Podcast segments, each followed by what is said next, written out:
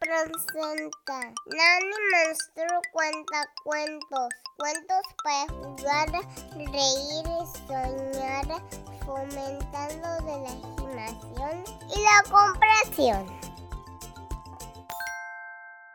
Hola, soy Nani Monster y hoy les estaré contando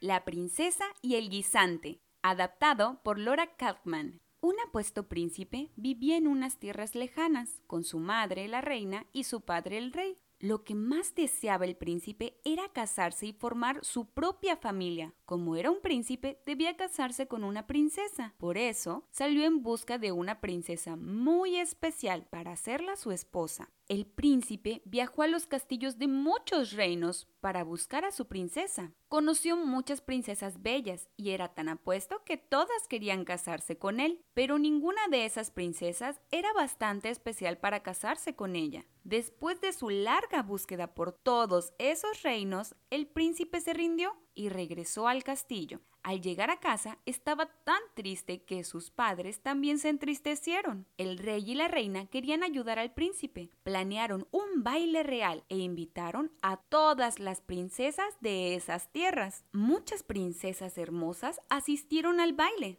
para conocer al príncipe. Todas querían casarse con él, pero al príncipe ninguna le gustaba por completo. Tres días después, una princesa de un reino lejano viajaba cerca del castillo del príncipe. Iba por el camino en un carruaje tirado por caballos y con un conductor.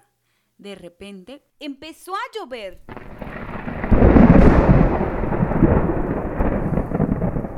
Se escuchaban los truenos y los relámpagos atravesaban el cielo oscuro.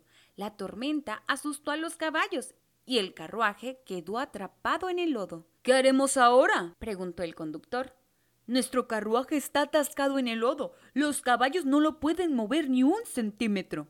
La princesa era muy inteligente. Ya sé, dijo. Caminaré hasta ese castillo que está ahí cerca y preguntaré si podemos pasar ahí la noche. Ellos nos ayudarán. Empapada por la lluvia y cubierta de lodo, la princesa emprendió el camino al castillo del príncipe. La princesa llamó al pesado portón del castillo.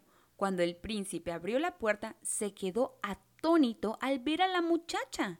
La princesa le explicó que su carruaje había quedado atascado en el lodo. Puedes quedarte aquí, dijo el príncipe.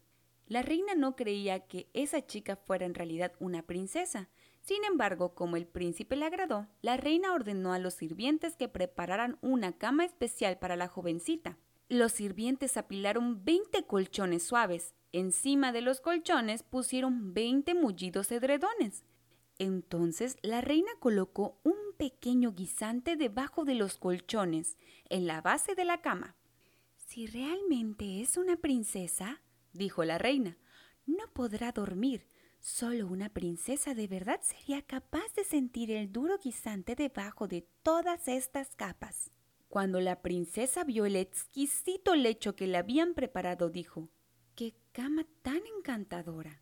Cansada de su viaje, la princesa subió las escaleras para meterse en la cama alta y acogedora.